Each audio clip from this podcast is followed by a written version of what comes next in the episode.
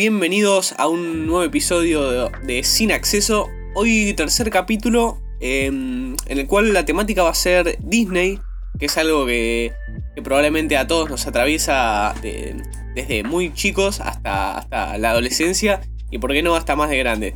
Así que estamos con el, con el conocidísimo Fran Samios. Hola, buenas, un gusto. Y hoy tenemos invitado especial por primera vez en, el podcast. Es un, nuestro gran amigo Yago. ¿Cómo estás? Hola, ¿cómo están? Gracias por invitarme a este prestigiado podcast. no, el placer es nuestro. Así que si quieren ya para arrancar y, meternos en el tema, una primera pregunta así para, para empezar a romper hielo. Eh, ¿Alguna peli que, los marcó de chicos o que de chicos le gustaba mucho? Y si quieren la tiro yo primero. La, de las primeras pelis que tengo recuerdo es Monster Inc. Y un dato especial es que mm, eh, yo las miraba en el DVD y ciertos discos, ciertas pelis venían con juegos. La de Monster Inc. tenía un juego que era, que era buenísimo. Y, bueno, ni hablar del tremendo peliculón que es. Eh, ¿Vos, Yao? Sí, yo también. Eh, Monster Inc. una de las primeras, digamos así. Y también una que se me pasa que teníamos acá en casa también de esa nostalgia del, DVD, del CD, del VHS. Este, Piratas del Caribe. La primera, yo creo que esa marcó la, infancia, la infancia entera, digamos. Porque Piratas del Caribe es la primera que se me vendría a la cabeza. Fran. Eh, bueno, yo en general siempre fui de ver muchas películas de Disney, sobre todo por, por la televisión. Pero si hay una película que creo que me marcó así como. una película que realmente me gustó en serio como película fue Atlantis. Atlantis. Sí. Muy linda película. Perfecto. Bueno, de Disney tenemos, eh, si nos remontamos a, los inicios de las películas de Disney, vamos al año 37, que es cuando, cuando sale Blancanieves una película, la primera animada de Disney, que ya queda marcada como un clásico y queda en la historia un poco de no solo del cine, sino de mm, claramente de Disney, por ser la primera, que ya se habían hecho cortometrajes, pero Blancanieves es el primer largometraje. ¿Alguno la vio? ¿Blancanieves? Sí, ¿quién no vio Blancanieves? Blancanieves es una locura porque las películas de Disney lo que tienen es que son viejísimas, porque sí, Blancanieves pone que es la más vieja en sentido de largometraje, del 37, pero después también tenés Pinocho en 1940, Dumbo en el 41, Peter Pan en el 53, 101 Dálmatas en el 61. Y son películas que uno a día de hoy todavía recuerda y van a pasar generaciones y la gente las va a seguir viendo. Eh, quizás eh, a nosotros nos toca más de cerca ya la era más, eh, más Toy Story, más Monster Inc., Buscando a Nemo, que, que son más bien de nuestra infancia, bien marcado. Yo creo que hay un break de épocas entre películas para chicos, hablando más bien en generacional, viste que uno dice, bueno, yo de chiquito veía Toy Story, pero Blancanieves está, está imagínate la película de chicos que hubiese sido de la época, como mi abuela que veía Blancanieves. Claro. ¿Entendés esa gran diferencia? Claro. y bueno, en Toy Story la, vimos todo, ¿no? Vimos todas las, las cuatro pelis. Yo la última eh, no le tuve fe y no me quería arriesgar a ir a verla. Mira, ¿vos, Fran, la viste? Eh, yo creo que vi Toy Story 1, 2, la 3 ni me acuerdo cuál es. La que Andy es adolescente y se va a la universidad y está todo el rollo de la guardería con Lotso, ¿viste el peluche que olía a ah, fresas? Sí, sí, creo que esa es la que menos le di importancia. La 1 y la 2 sí las vi bien, la 3 no le di importancia y la 4 la vi porque me parecía que estaba re bien hecha y quería ver eso. Sí. Para tirar el dato, eh, Toy Story sale en el 95, la segunda en el 99 y la tercera recién en el 2010. Pasaron 11 años de una película a la otra.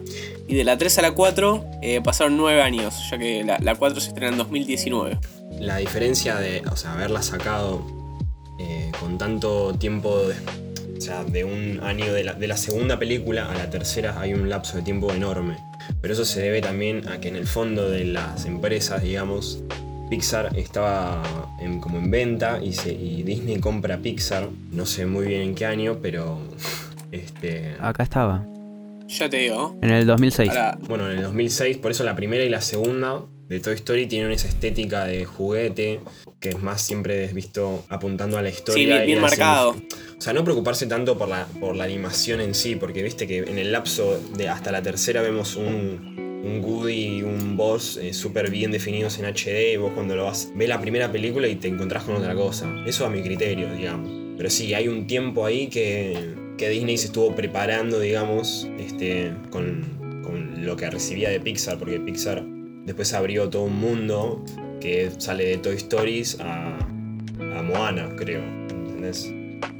Sí, el, tema- el tema es que ya, el tema es que ya, ya en un momento, eh, por más que sea de Pixar, termina siendo de Disney. Claro. Entonces, eh, bueno, bueno, ese- ahora en, en un rato vamos a tocar el tema ya de, de Disney como Sí, empresa comprando. Pero eh, si les pregunto que cuál es eh, su peli favorita de la saga de Toy Story, ¿con cuál se quedan? Con la segunda. Yo creo Mm. que es una de las pocas películas que logra que la secuela sea mejor que la, que la primera. Sabes que en eso estoy totalmente de acuerdo. La, la Sí. segunda me parece la mejor de las cuatro. Y bueno, saliendo un poco de Disney, vamos a la competencia DreamWorks, digamos. Ahí también se escucha ese caso en Shrek. Viste que la 2 seguramente a vos te parece mejor que la primera, estoy seguro. Yo nunca vi Shrek. ¿Nunca viste Uh, Shrek? No. controversial. Nunca vi Shrek. No, amigo, ¿qué? anda a ver Shrek. Andá a ver Shrek, pa. podcast, levantate a andar a ver Shrek. Sí, sí, sí, sí. Pero. No, nunca vi Shrek. Pero. No, bueno, pero volviendo al caso, eh, la, la segunda me parece muchísimo mejor. Por, por los personajes nuevos que se agregan y por la historia que. que- que- eh, lo, lo que transcurre en la película. Y además la cantidad de, de chistes, de escenas eh, icónicas que, que hay de esa peli son, es buenísimo. Creo que, que de las cuatro es la que más. la, la que más elijo. Después, eh, la 3 y la 4 están muy bien a nivel de producción, eh, lógicamente. Sí, con la mano de Disney. Totalmente, ya es otro nivel, ya está en, en un escalón más arriba. Pero creo que a nivel eh, argumentativo la segunda me parece la mejor. ¿A Ujú. vos, Fran? Yo primero quería decir algo con el respecto a, a la calidad de producción. Que uno por ahí cuando vio Toy Story 1, 2, la veía y se quedaba fascinado, no importaba cómo esté hecha. Pero ahora ponele, yo veo eh, cómo era Sid Sí. y es feo. O el perro, el perro de Toy Story, de la primera. Sí, sí, sí. Es, es re, re choto el modelo. Te, tra- te transmite eso violento, digamos. Como que Sí, está, eso está, te- eso- está re bien logrado el dibujo para con lo que quieren que te haga sentir. Como el vecino, de- el vecino malvado, el dientes chuecos, el, el destructor de juguetes. Que al fin y al cabo, si lo vemos de otra perspectiva, el pobre Sid armaba su- sus propios juguetes, ¿no? Obvio. Sí. Porque podría haber sido un ingeniero el chabón o un diseñador de juguetes y, y quedó otro modo de por vida con esa escena final. Que Claro. Sí, se es, termina. es- es un incomprendi- es un incomprendido por la sociedad, Sid. Sí, y viste que, no sé si notaron que en la, viste que siempre Pixar mete pequeños detalles que valen la pena. ¿Se entiende? sí, Que en la sí, sí. 3, cuando vuelven a la casa, desde el basural, en la última escena, aparece Sid siendo el chabón de la basura. Sí, claro. Sí, Como que, como que en, la, en la historia terminó eh, siendo quizás como medio fracasado. Por fracasado en la vida, me refiero. No, que- Eh, no sé si fracasado, bueno, ya que no hay que decir. Sí, no, tampoco. Con todo respeto a los, a los recolectores de basura. Sí, pero digamos como que te hacen ver que, más allá de la, del trabajo que, hace, que, que también te muestren un final para Sid, como que se hacen cargo de, de que aparezca el se personaje. hacen cargo de, de Exactamente, como que terminan lo que ya empiezan. Pero creo que, que para el, el estereotipo de, Estados Unidos y, y el famoso sueño americano, eh, Claro. termina, termina fracasando un poco Sid. Como que por, por ser el malo en la 1 ya está condenado. Entonces en la 3 termina siendo, para la vista de Estados Unidos, algo un poco. Sí, sí, se entiende perfectamente. social, socialmente hablando. Claro, sí, como por haber sido malo con los juguetes y haber toda esa. O sea, Claro. también es el significado que le estamos planteando nosotros, porque por ahí estamos totalmente Lógico. equivocados. Sí, una de las grandes apreciaciones, eh, apreciaciones del cine. Dejarlo también a tu, a tu alcance, el final que vos le quieras dar. Exactamente. Otra gran película es Buscando a Nemo, que ya es eh, más vieja en comparación con, con Toy Story, que sale en el 2003, Buscando a Nemo. Yo creo que la 1 es ampliamente superior que, que la segunda, que es Buscando a Dory. Sí, totalmente. Sí, yo buscando a Dory ni la vi, la verdad. Me dio mucha paja. Eh, Pasa, pasa lo mismo que, que, que hablamos con Toy Story, el nivel de producción es, es, es tremendo, es magnífico. También Pero- hay algo que pasa que eh, con las grandes corporaciones así de, de Buscando a Nemo o Toy Story, es cuando adquieres, o sea, cuando adquiere Disney y Pixar, tiene que obligatoriamente, una vez cada cierto periodo de tiempo, tener que sacar una película de eso. O una serie, o usar la franquicia de cierta forma. Como que tiene fecha de vencimiento. Si, ah, si yo te doy esto y no lo usas por 5 años, voy a tener que sacártelo. O cosas así. Claro. ¿Se entiende? Nada, y también Se como entiende. era una franquicia, bueno, en 2003, bu- Buscando Nemo, fue una re estrategia de, porque ahí empezaron a salir más y más películas, Los Increíbles, ¿entendés? Fue como, como la brecha esa. Bueno, Los, Los Increíbles también es un, en mi opinión personal, top 10 películas de Disney, Los Increíbles. Entra comodísimo. La verdad que Los Increíbles es un peliculón y encima me pasó algo que el final, eh, al generar tanta necesidad de una segunda parte, creo que la Sí. segunda parte cumplió muy bien. Sí, Yo no la había visto la segunda parte, no sé en qué año salió, me parece que el año pasado. Ah, El año pasado o el anterior. o el sí, anterior. 2018-2019. Bueno, y yo no la había visto, y el otro día la pasaban por la tele ahí por, por Disney XD. XD. Y, y pintó verla y realmente quedé muy sorprendido. Yo estaba segurísimo que iba a ser mala, porque al ser muy fan de, de Los Increíbles también me volví como muy, muy prejuicioso con lo nuevo que saca Disney. Digamos, como que siempre trata de sacarle plata a la franquicia y caga ci- de, de cierta forma la iconicidad de la película. Es como sacar una película live action todo el tiempo. Claro. Sí, lo que por ahí, ahora. para mí lo que pasa es que lo que ha hecho Disney, que en un principio no fue Disney, ahí está medio raro. Pero en Los Increíbles siendo ya en un principio medio de Disney, la segunda parte era necesaria, salió y cumplió re bien. Yo te juro que pensé que la secuela de Los Increíbles iba a seguir el momento exacto que termina y tener un desarrollo como más personal con el primer villano.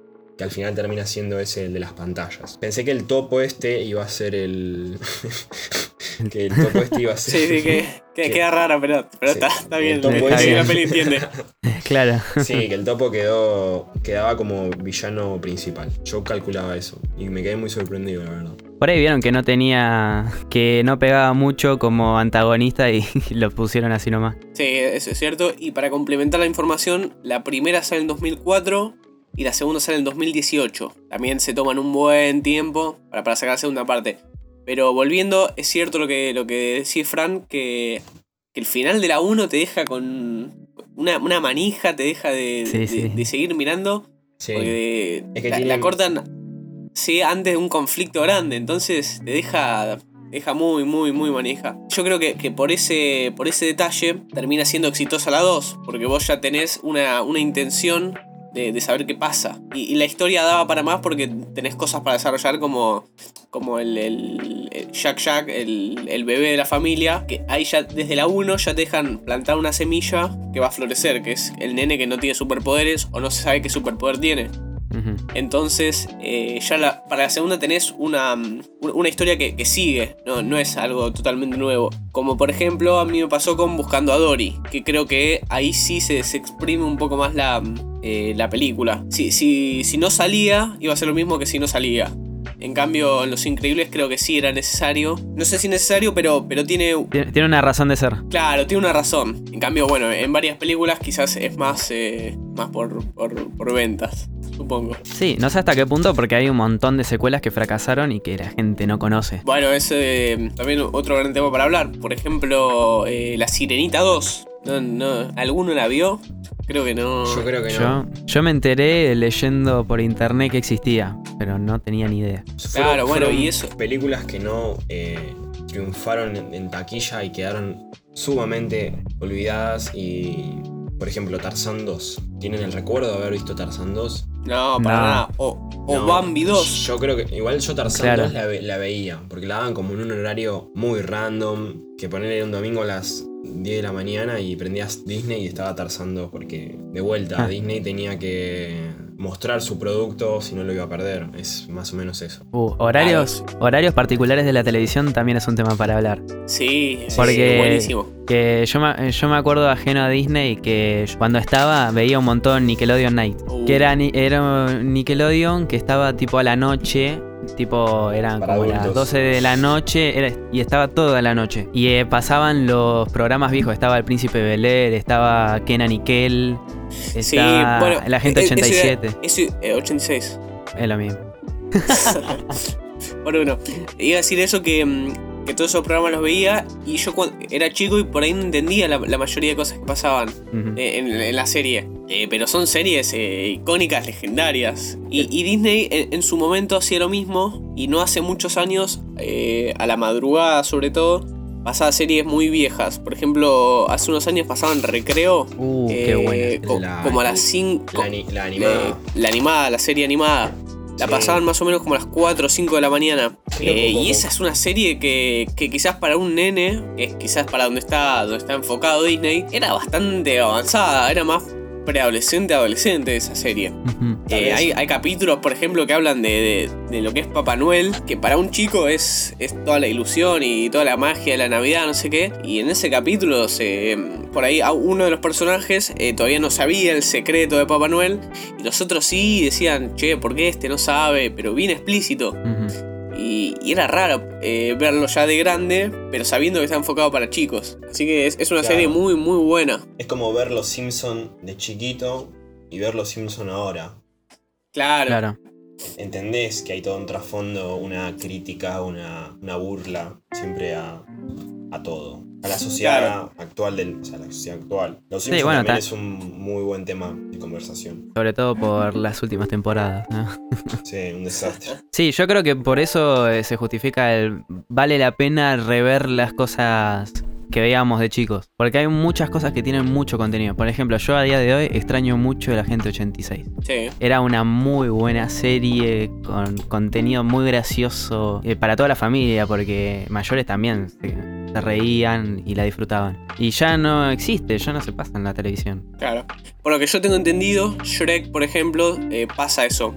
No la vi, pero, pero me han contado que tiene momentos que la película es para chicos, pero también tiene ciertas cosas que los chicos no entienden y los grandes sí. Entonces eso no se da muy seguido, en, en- sobre todo en películas animadas, eh, y más que, más que nada en Disney. Pero las películas que logran hacer eso son las, eh, que terminan triunfando eh, por encima de las demás. Porque terminas atrayendo dos públicos y son películas que, esto que decías vos, que ves en una época de chico y te encanta, y las volvés a ver de grande y, y empezás a entender otro- otras cosas, y eso hay pocas películas que lo logran, o series. Quizás, cam- cambiando un poco de tema, eh, creo que lo- otro problema que tiene Disney, que tiene tantas películas exitosas, tantas, que muchas se quedan, quizás si vos pensás en, en las grandes películas de Disney, terminás dejando afuera algunas que, que son unos peliculones. Por ejemplo, acá estoy viendo Ratatouille. La verdad, si yo pienso en Disney, éxito. claro, si yo pienso en Disney, por ahí pienso en Toy Story, Monster Inc., Buscando a Nemo, eh, y, y por ahí me quedan afuera ciertas películas que son unos peliculones. Eh, Ratatouille es un peliculón. Es muy buena es muy buena película. Y, y eso que todavía seguimos estando en, en- en las películas animadas. Claro. Porque si vamos a, a las live action, a las de, de carne y hueso, digamos, eh, también tenemos una infinidad para hablar. Sí, igual es más debatible lo de live action porque hay películas que ponele que eh, pasa al revés de lo que decíamos recién. Para ahí estaban buenas para cuando éramos chicos y ahora no sé si están tan buenas. Sí. Sí, pasa eh, no solo con las películas animadas de Disney, sino con las de. Eh, no solo, o sea, no las adaptaciones live action, sino las live action como High School Musical, ponele. High School Musical era un peliculón cuando éramos chicos. Quiero Claro, creer. Sí, te, te sabías la coreo, te, te pareció una historia re interesante. Y la- las, me las puse a ver ahora en cuarentena. Y la verdad que son unos hilos argumentativos y unas tramas bastante como re navas, ¿entendés? Y- Como re boludas, entre comillas. Sigue siendo la iconicidad de la infancia, la nostalgia, juegan como muchos factores Claro. ahí en las películas viejas. Sí, yo creo que en ese punto lo que por ahí hace uno rever es la nostalgia. Porque después, eh, como contenido argumentativo, después eh, no, no hay tanto. También en las, en las tramas de las películas de Disney se suele jugar mucho con la nostalgia. Es como vos pensás en Disney y pensás en tu infancia, pensás en, en, en- en todo. Bueno, yo te lo cuento más así porque, por lo que sentí cuando, por ejemplo, yo viajé a, a los parques. Viajé a los parques, eh, mi vieja me dijo vamos a ir a Disney y, y, eh, se me vino toda una conmoción de iba a ver todo lo que vi cuando era chiquito. Pero no era eh, donde yo creía que estaba, ¿entendés? Porque uno cuando uno es chico dice, bueno, estoy viendo una película de Disney, ¿y dónde queda Disney? Tipo, porque Claro. está allá en Estados Unidos, en, en- está allá, ¿entendés? Eso que decís, fue a, fue a, ni en pedo, ¿cuándo voy a ver a Pluto? O sea, Pluto es alguien, pero es, una- es un chabón atrás de una computadora, al fin, al fin y al cabo. Sí, y me parece que cuando sos chico no sos consciente de, de, de lo que es Disney como, como lugar, como parque. Como industria también. Tampoco sos consciente de la empresa. Claro, Claro, eso eso más grande. Pero yo, por ejemplo, de chico no tenía ni idea dónde quedaba Disney. No, yo Claro. Para mí era, era ir a Disney y Disney era un lugar, Disney. Punto. Sí, no sé, en no, no geografía. sabía que quedaba eh, geográficamente no, en, Claro. en un cumple.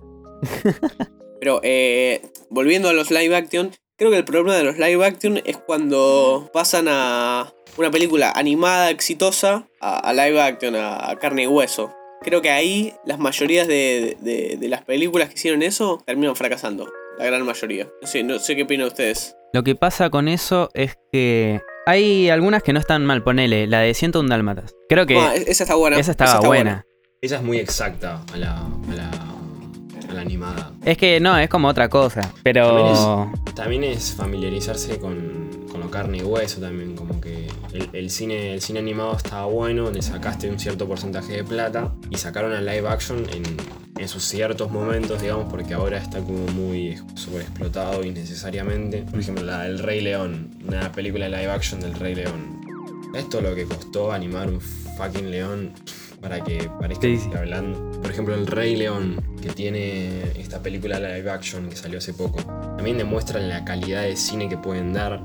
Eh, tecnológicamente avanzando, ¿quién creería que en 1929 se pensara que para el 2020 iban a poder animar un león con computadora para que parezca la que sacamos hace 10 años atrás? Claro. Es como más por ese lado también. Como, mirá, lo que evolucionó. También un ante- un antes y un después. En 100 años, si estamos vivos, eh, la raza humana, digamos, va, va a haber películas de otro tipo y las de Disney van a ser clásicos también como, como serían las películas de Marvel. ponele. Eso va a ser mucho tiempo van a ser como películas icónicas que nosotros estamos viendo ahora.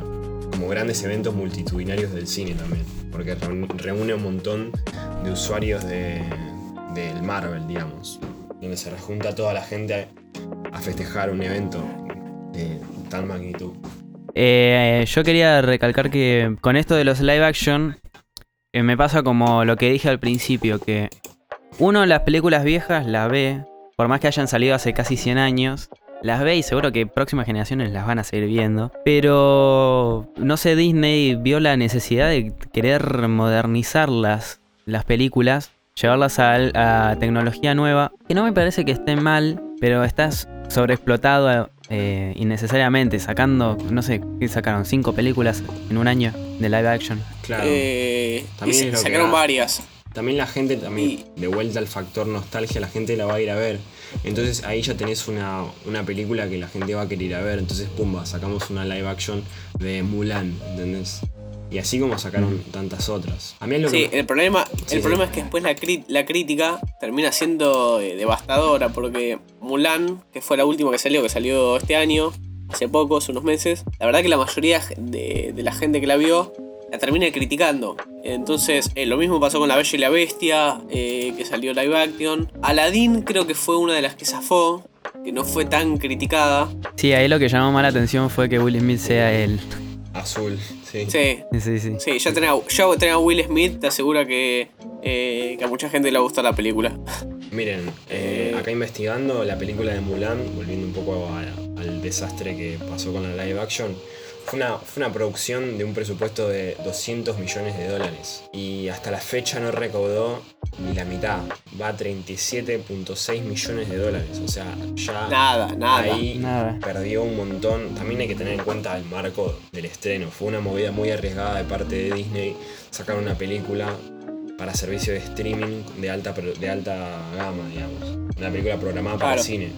Porque también hay que tener en cuenta el presupuesto que se utilizan para este tipo de películas. O sea, una película de cine Disney va a tener un una producción de 200 millones, pero poner una de Netflix, que es hablando de un sistema de streaming, porque Mulan salió para Disney Plus, si no me... Disney Plus. Eh, sí, sí. Sí. Sí, el tema de, de no tener cines en, en, nuestro país segurísimo, pero en el resto del mundo la verdad no sé cómo está el tema, pero no creo que haya cines abiertos, o si hay entra muy poca gente. Claro, entonces, entonces eso ya, ya te, limita un montón. Claro, en vez de mandarla al cine directo, la mandaron por streaming. Eso. Que Eso también termina limitando un montón porque, Porque no la mayoría de la gente, claro, También ese es un no, gran... no- no accede a esos servicios. También ese fue un gran problema, eh, las plataformas de streaming, porque ahora nadie va al cine.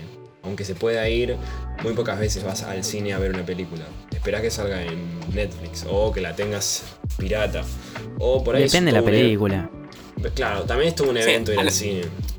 Porque- A no, ser, a no ser que sea. Claro, a no ser que sea una película quizás eh, muy esperada. Por ejemplo, Toy Story 4 es, es muy probable que, que- cuando salga una película nueva de Toy Story se, se vaya a ver. Porque es un clásico.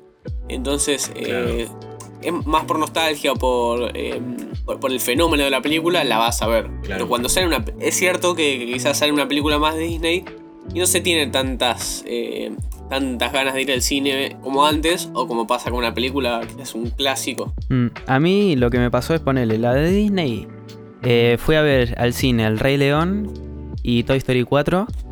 Y la fui a ver más que nada porque yo sabía que la calidad de producción eh, me iba a gustar. Porque yo soy de esas cosas que a mí me gusta ver como, no, qué texturas tiene eso. Le haces un zoom y sigue siendo perfecto. Entonces yo fui eh, para ver eso en la mejor calidad posible. Después ponele, por gusto, por querer una película así en el cine bien, vi Parasite. Que me parece que es una película muy digna de cine para ir a ver.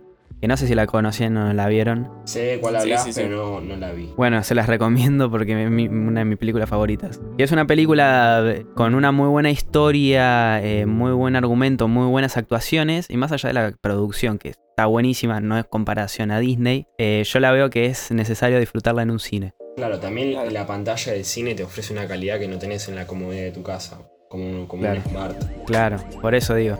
Sí, y, y ni hablar de- del, del tema sonido. Sí. Es otro tipo de cosas. O como el- Pero, pero bueno, es, este- esto es un ritual ir al cine, es, es, Sí. eh, es- es un muy lindo plan. Yo tengo un recuerdo de, de ir al cine con como evento así para ir a ver las nuevas de Star Wars. Bueno, si entramos en ese tema ya, por ejemplo, Disney termina comprando la empresa eh, Lucasfilms. Sí, sí, sí, sí, en 2012 me parece. Patricia tal, no me acuerdo, una yankee, tiene o sea, la dirección ahora de la, de la empresa. Como que Disney agarró, pumba, vos dirigime Lucasfilm. Es terrible. Disney compró todo. Y, antes de, de- de- meternos de lleno en ese tema, que ahora, ahora vamos a charlar, hay un montón de películas de Disney que no son animadas, que, que quizás tampoco son clásicos, pero son películas que, mm, eh, que son súper entretenidas para ver. Y por ahí la ves 2, 3, 4, 5, 10, 15 veces y, y siguen estando buenas, siguen siendo, te siguen atrapando. Por ejemplo, em, Entrenando a papá, eh, Un Viernes de Locos, Super Escuela de Héroes, Cuento que no son cuentos, Niñera Prueba de Balas. Esas son, son películas. Radio Rebel. Son películas que. Ubi- ¿Ubicás que no. un papá con pocas pulgas? Sí. Sí, Peliculón. ¿Es de Disney? Sí, Claro. es, de- sí, es re de Disney. sí, es, es re Esa- de Disney. Estas Sí, eran películas. Her- Estas eran películas. Herbie a toda marcha. Herbie, Peliculón. No, también otro peliculón. Y son películas que no son clásicos, porque eh, no es Toy Story, que es de lo más icónico. Santa Claus. Pero son películas, pero son películas que están buenísimas y que, que, que sacan, eh, que Disney saca tanta película rolete que termina siendo peliculones. Estas porque son la- las que triunfan, pero como estas hay muchísimas que, que son, que, que- a nivel, por ejemplo, números les va muy mal y que a nivel gente le va muy mal. Pero bueno, de tantas que sacan hay eh, como estas que son muy buenas. Después, bueno, otro, quizás de las últimas que, que saca eh, Disney, Pixar, Disney, que bueno, es lo mismo ya, es Coco. No sé si la vieron. Sí, yo la vi. Terrible. Que bueno, Disney se mete ya, en- eh, últimamente se está metiendo en unos temas que no era lo, lo más habitual. Entonces, es- eso está buenísimo, ver cómo va evolucionando y cómo va cambiando el, el contenido de, de- de las películas, de las series. Es, es muy interesante. Sí, a mí Coco me gustó. Me pareció una linda peli. Eh, no sé si como para verla como siete veces, pero me gustó. Y yo creo que la primera vez eh, me cayó re mal. O me cayó re mal en el sentido de que me puso re triste. Es muy emotiva, muy emotiva. Sí, sí, sí, sí, sí. A mí me chocó bastante. Bueno, eh, si seguimos hablando, tenemos Wally, por ejemplo. Tenemos La Familia del Futuro. La Familia del Futuro es un peliculón. Sí. Otro peliculón. Pero bueno, pasa Cars, pasa eso con, con, con Disney, que saca tantas películas y hace tanto, tanto, tanto, que es difícil acordarse de, de todas las películas buenas que tiene. Sacando obviamente el, el, el criterio de cada uno, ¿no? Hay gente obvio que le- no le va a gustar.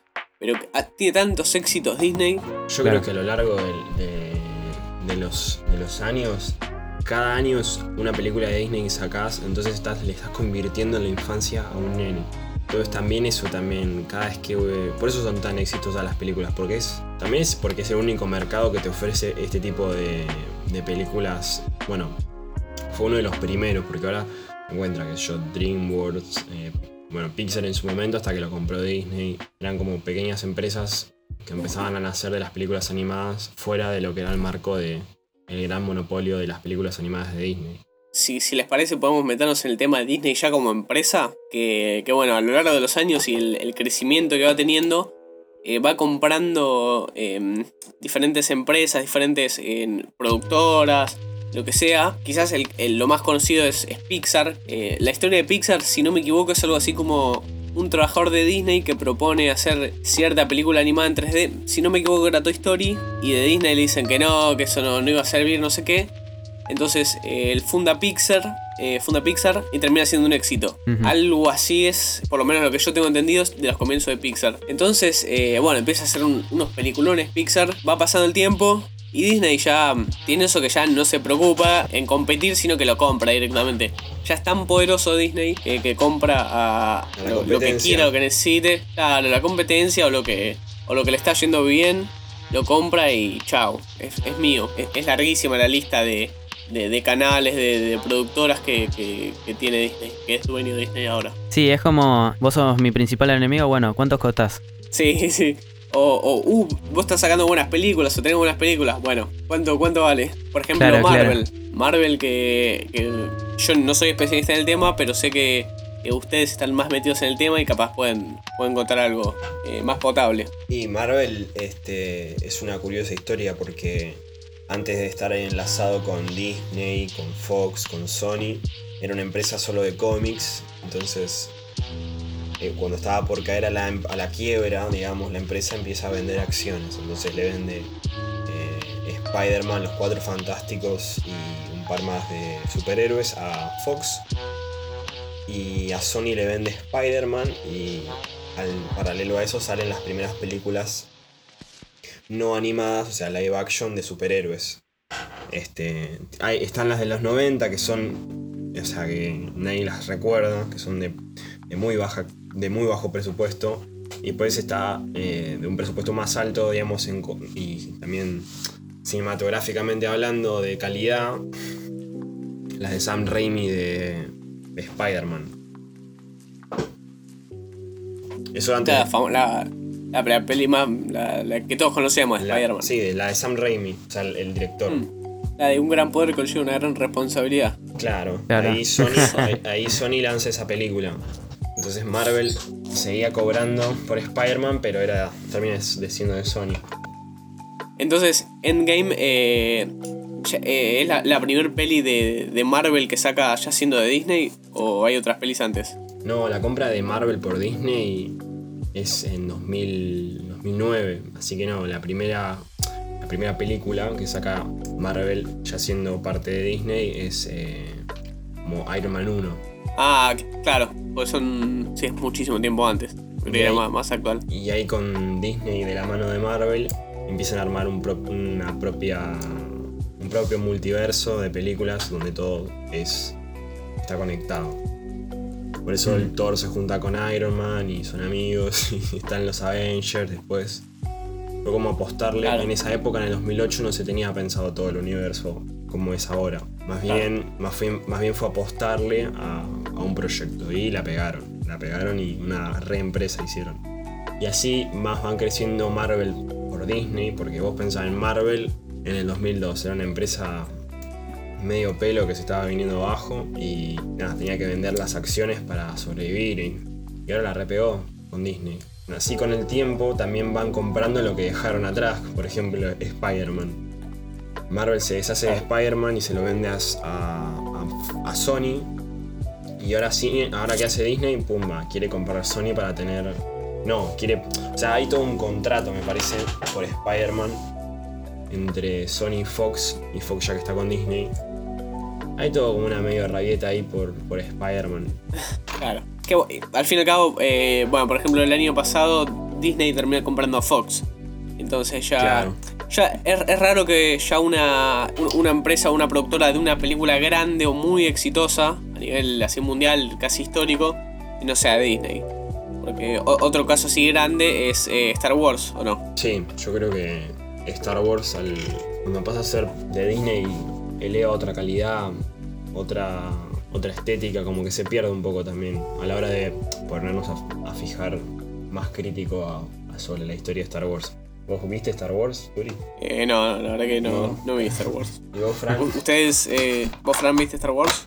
Eh, yo vi. O sea, ¿de qué estamos hablando? ¿De las, de las viejas o de las nuevas? De todo. De cualquiera. De la- las viejas, eh, sí, vi. Me sé un poco la historia porque además de ver las películas me jugué los Lego. Y, y de las nuevas vi la primera que salió de Disney. Después no. Claro. Eh, vos, Fran, eh, ¿tenés idea más o menos qué empresa fue comprando Disney? Bueno, además de las que ya se dijeron, tipo Pixar, Marvel, eh, Lucasfilm, 12th Century Studios, Cirque Like Pictures, Blue Sky Studios y los Muppets. Sí, entre otras, entre.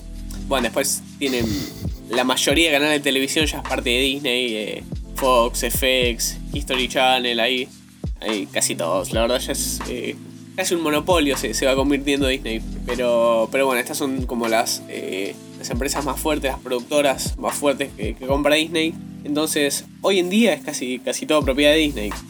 Sí, según las estadísticas actuales de la, cor- la- la corporación del cine, Disney maneja el 40% del- del- de lo que es el cine hoy día. Ah, Es, es un montón, es una locura, el 40%. Pero bueno, creo que mm, tiene el prestigio y, y está acreditado hacer eso Disney por, por el fenómeno que fue. Y por ser de, de los precursores en el cine, en los, en los eh, cortometrajes y largometrajes animados. Volviendo a un tema que tocó Yao hace, hace, hace un rato, el tema de los parques Disney, que se crean, son viejísimos los primeros. que, por ejemplo, yo nunca fui, pero Yao sí, entonces tiene como... ahí- Visión, ahí podemos primer, diferenciar. visión primermundista.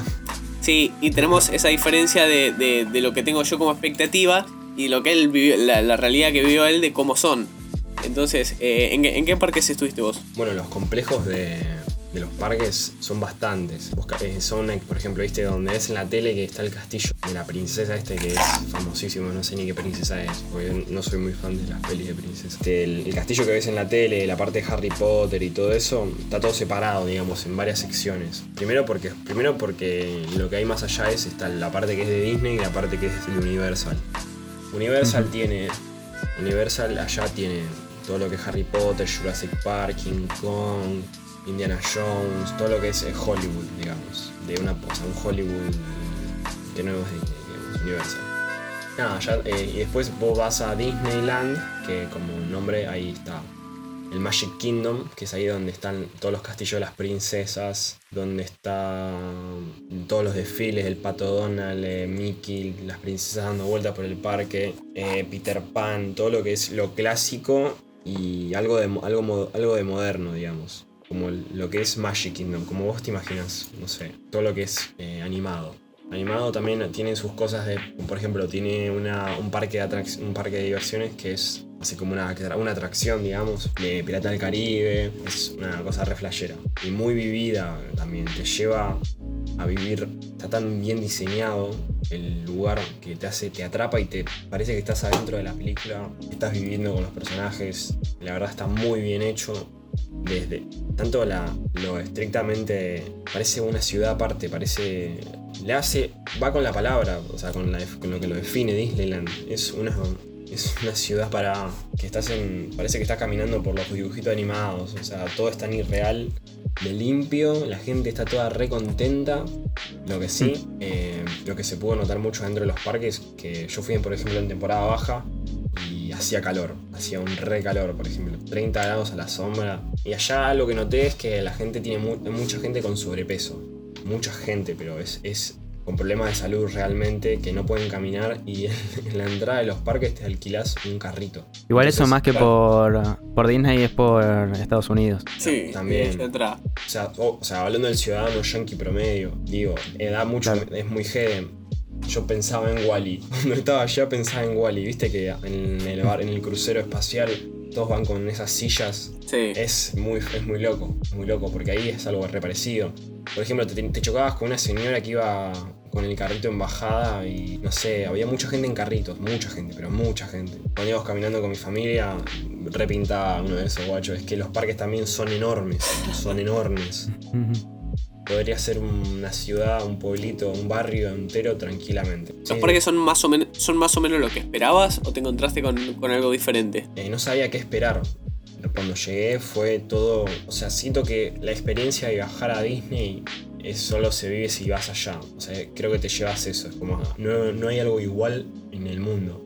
También hablando de estructuras y edificaciones flasherísimas a nivel real de un castillo, eh, eh, montañas rusas, que o sea, no es el parque de la costa, ¿entendés? Es lo que ves por la tele.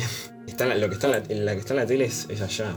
A mí me parece una locura que ya en este momento Disney no necesita publicidad de nada. Porque uno ya conoce Disney y ponele, pasa esto de que uno por ahí tiene ganas de ir a Disney, a Disneyland, sin saber qué hay.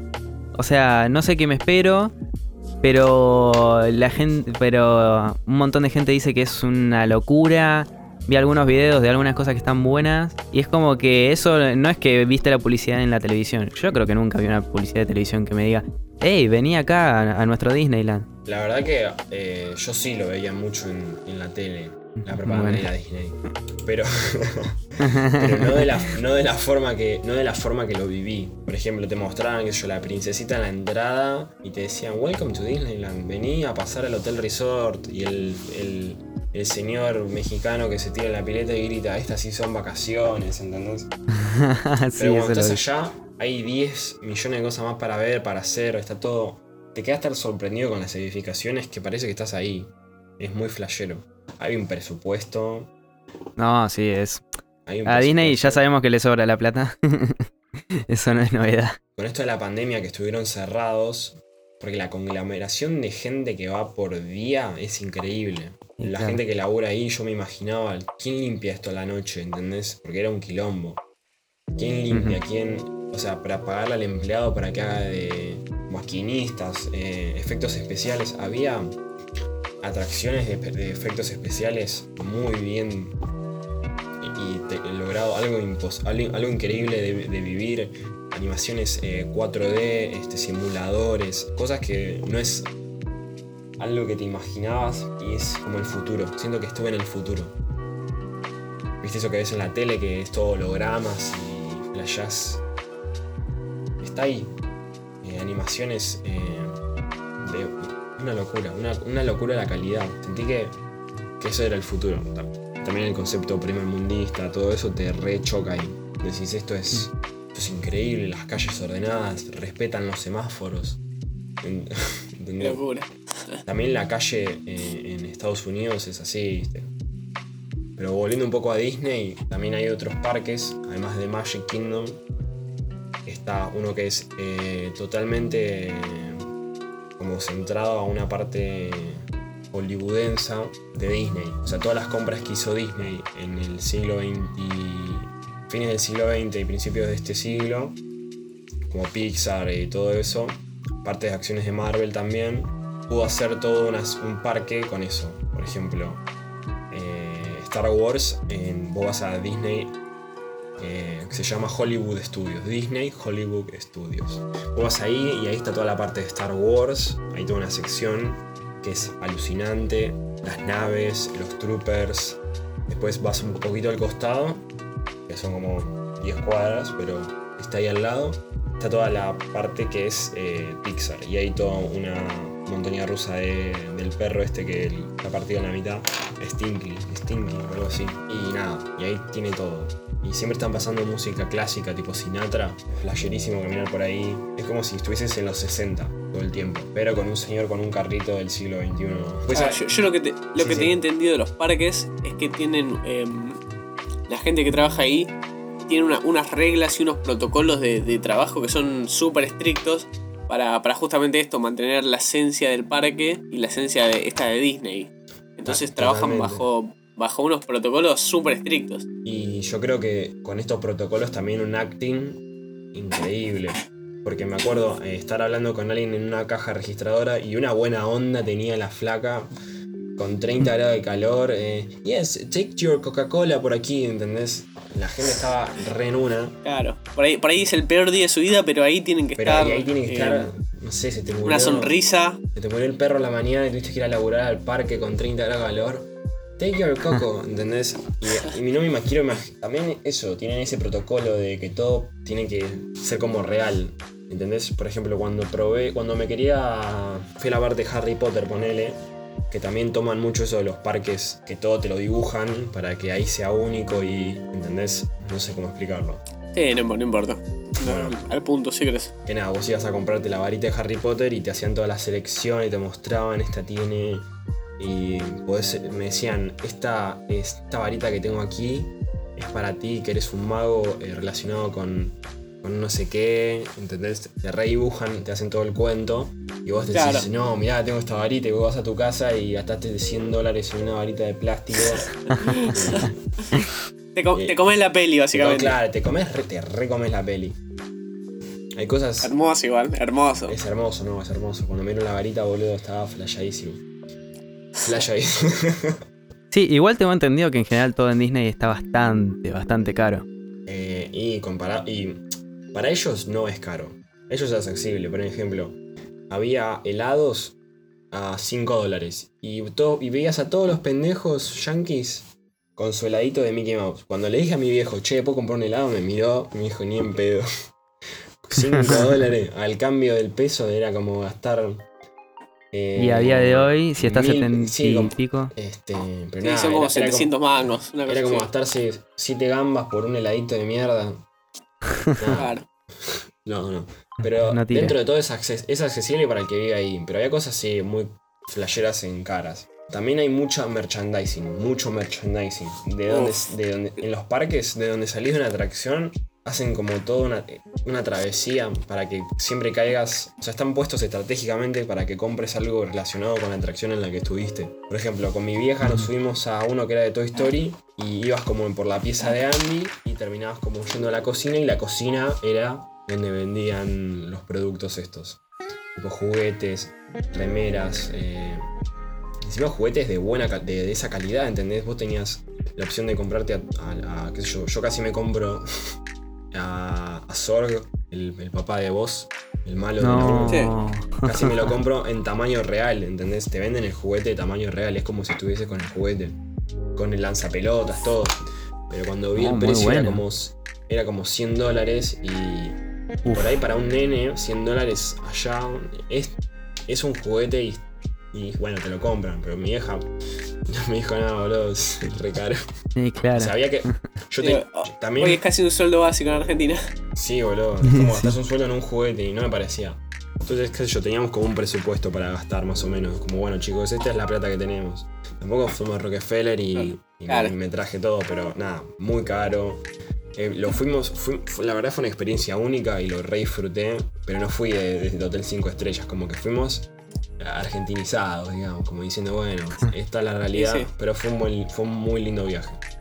Bueno, y creo que, que es. eh, con- esas últimas palabras de Yago, me parece que es una, una linda forma de cerrar. eh, teniendo la, la magia de Disney. Así que si quieren eh, despedirse, dejar sus- sus redes, Yago. Bueno, este sí fue una linda charla, la verdad, con ustedes. Hace mucho que no los veo. Espero que estén bien. Y nada, si tienen la posibilidad de ir a Disney, la verdad que es un re viaje para hacer con amigos y familia. Mis redes, bueno, Yago Carestía y un bajo en Instagram. Bueno, esperemos que les haya gustado. Recuerden que este podcast se llama Sin Acceso. Eh, vamos a estar tratando, como siempre, sacar un podcast eh, cada domingo. Eh, nos vemos la próxima.